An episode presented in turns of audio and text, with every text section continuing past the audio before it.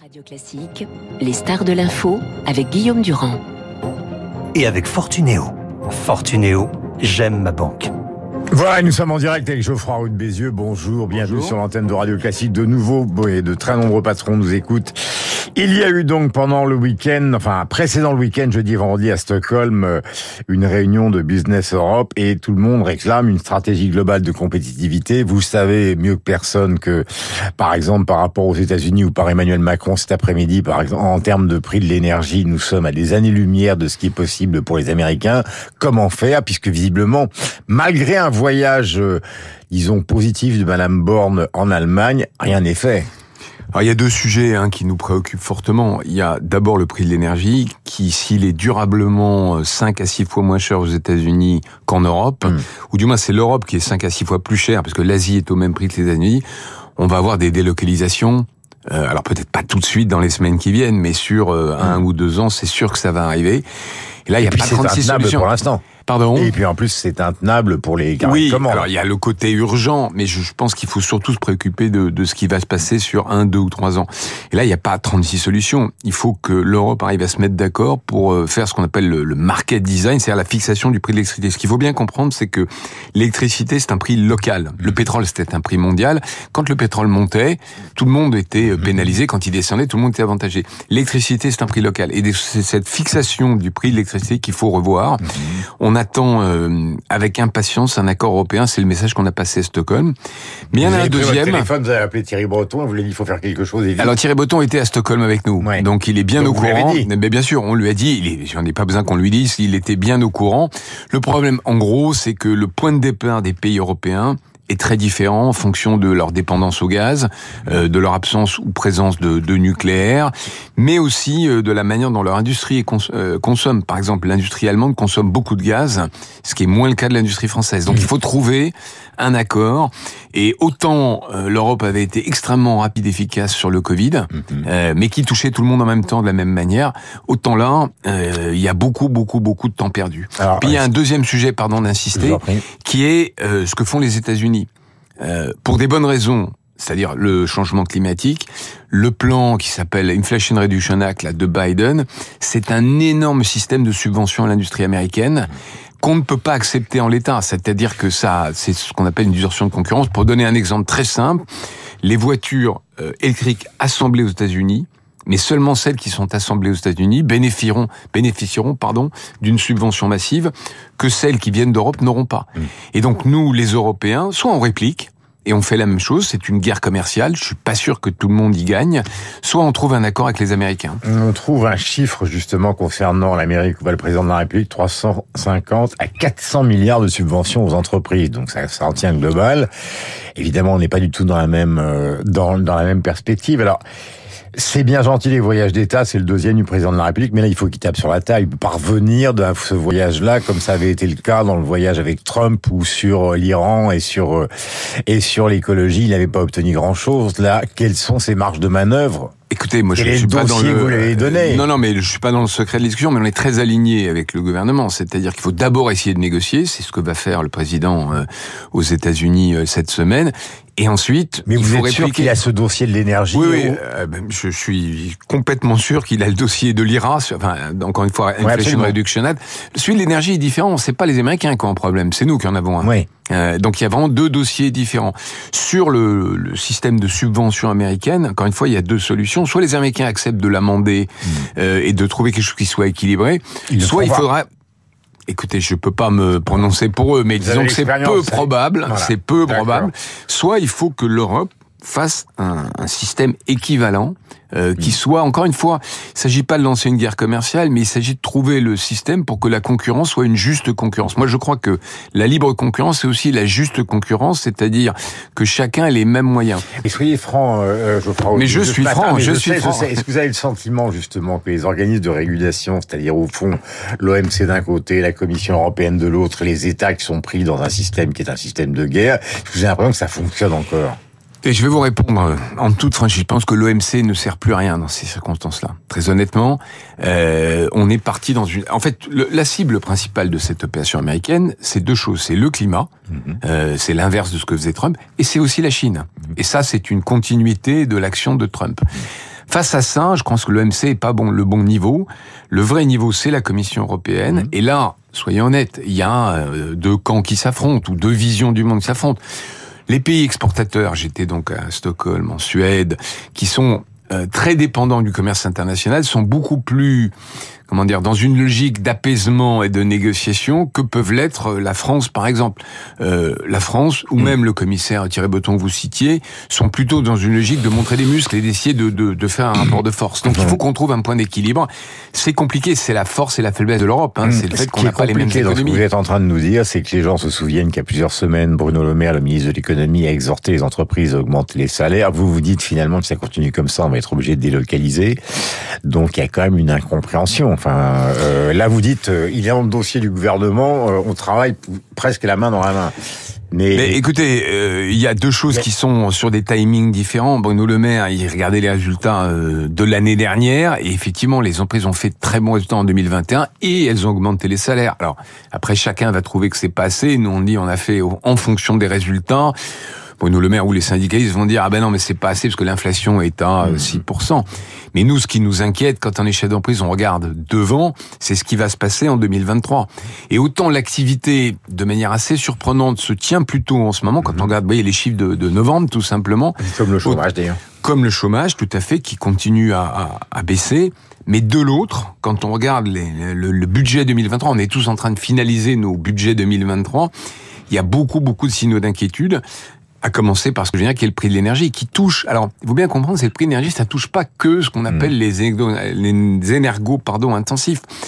J'étais euh, avec des gens de l'hôtellerie, là, euh, un groupe hôtelier, qui euh, voit sa facture d'électricité multipliée par 5, et ça mange tout son profit 2023, enfin en tout cas mm. le profit prévu. Euh, sur cette affaire d'assurance chômage, malgré euh, euh, l'opposition des syndicats, ça a été euh, réglé en gros d'une certaine manière. Hein, euh, ça c'est du SOP qui a publié, enfin qui a, qui a mm-hmm. piloté le dossier.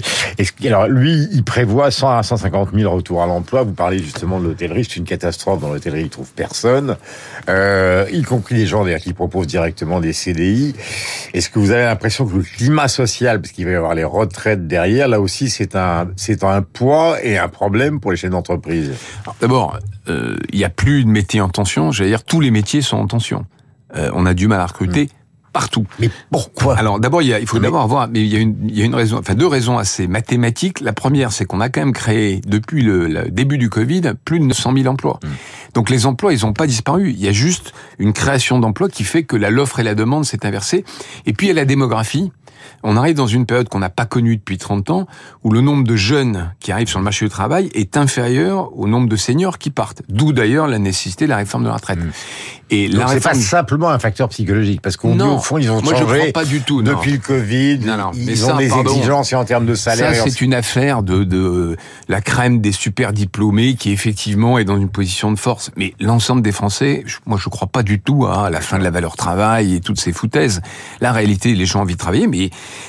et d'une certaine manière, tant mieux pour eux, ils sont dans une position de force. Hmm. Euh, nous, on cherche à recruter, c'est pour ça que les salaires augmentent, hein, d'ailleurs. La réalité, elle est là. Bon, donc la réforme de l'assurance chômage que a fait passer le, le, gouvernement est une bonne réforme, hmm. parce qu'elle raccourcit la période où on est indemnisé, elle incite à reprendre un travail. C'est pas normal qu'on n'arrive pas à recruter en France alors que le chômage est à 7%. Hmm. Normalement, ce qu'on appelle le, le, plein emploi, c'est 4%, en dessous de 4%. Donc on a une situation très paradoxale, et l'assurance chômage est une des raisons, c'est pas la seule, mais c'est une des raisons. Euh, derrière ça, il y a les retraites. Le Conseil des ministres avant la fin de l'année, tout ça va être réglé euh, au plus tard au, printemps. Est-ce que vous avez l'impression que ça va pouvoir se faire? Parce que oh, les syndicats sont pas contents de ce qui s'est passé sur l'assurance chômage, mais ils sont encore moins contents sur la FISVO 64-65 ans, sur les retraites. Euh, vous avez le, vous avez quel sentiment ce matin? Ça va moi, je suis pas pour, Je, je suis pas là pour faire de la, j'allais dire la psychologie syndicale. Ce que je constate, c'est que d'abord il y a un cycle de discussion qui est euh, j'ai envie de dire assez fructueux et, et de part et d'autre. Nous, on a des propositions. On parle de pénibilité, on parle d'emploi des seniors, etc., etc. Les syndicats ont des propositions, on a des propositions, le ministre écoute, et donc il y a quand même un dialogue qui existe. Donc personne ne pourra dire que cette réforme a été euh, parachutée de force, comme c'était un peu le scénario qui se déroulait euh, euh, fin août, début septembre. Et je pense que le gouvernement a fait le bon choix là-dessus, de ne pas passer en force. Après, on sait qu'on a une Donc position... le pari que vous faites ce matin, c'est plutôt qu'on va y arriver. Non, je ne peux pas dire ça parce qu'on a une position, une opposition, pardon, qui est dure sur faut-il ou pas bouger l'âge de la retraite. Y a-t-il ou pas un sujet financier? Bon, et là, je suis désolé, moi, je, je peux être que regarder les chiffres. Oui, on a un énorme sujet financier actuel et surtout à terme. Et pour une raison simple, c'est que on est en régime par répartition, hein, donc c'est les actifs qui payent pour les retraités. Et comme je l'ai dit tout à l'heure, on a un problème de démographie. Si euh, il y a 20 ans ou 30 ans, on avait tous fait quatre enfants, euh, le problème serait différent. C'est pas le cas. Donc la réalité, c'est qu'il va falloir travailler plus longtemps pour financer le système de retraite. Il y a deux autres solutions. Il y a baisser les pensions, mais ça, personne n'en veut, c'est pas acceptable. Et il y a monter les cotisations, mais on est le pays de l'OCDE où le coût du travail est le plus élevé, où on paye le plus de cotisations. Et je pense que c'est pas acceptable parce que ça aurait un effet terrible. Il y aura au contraire plus de chômage, donc moins de cotisants. Euh, baisser les impôts des entreprises, les impôts de production, ça a été fait. Euh, on peut toujours réclamer plus. Euh, dans la campagne électorale à l'intérieur des Républicains, je sais pas que c'est votre passion, la, la politique politicienne, mais euh, plus favor... la vôtre que la mienne. Mais je vais non, écouter non, la question. Non, non, mais la question est, porte sur la fiscalité. C'est ce que porte Ciotti. Ciotti il dit c'est vrai qu'on est totalement débordé par la dépense publique, mais les gens ont par-dessus la tête en France de payer des impôts. Et il faut faire, même si ça paraît irrationnel économiquement, il faut faire un effort, il faut faire un effort, il faut faire un effort. Je le dis trois fois. Je suppose que hors politique, vous y réfléchissez aussi, parce que c'est vrai que les prélèvements obligatoires en France pour les cadres moyens, pour les cadres sub, ça devient insupportable.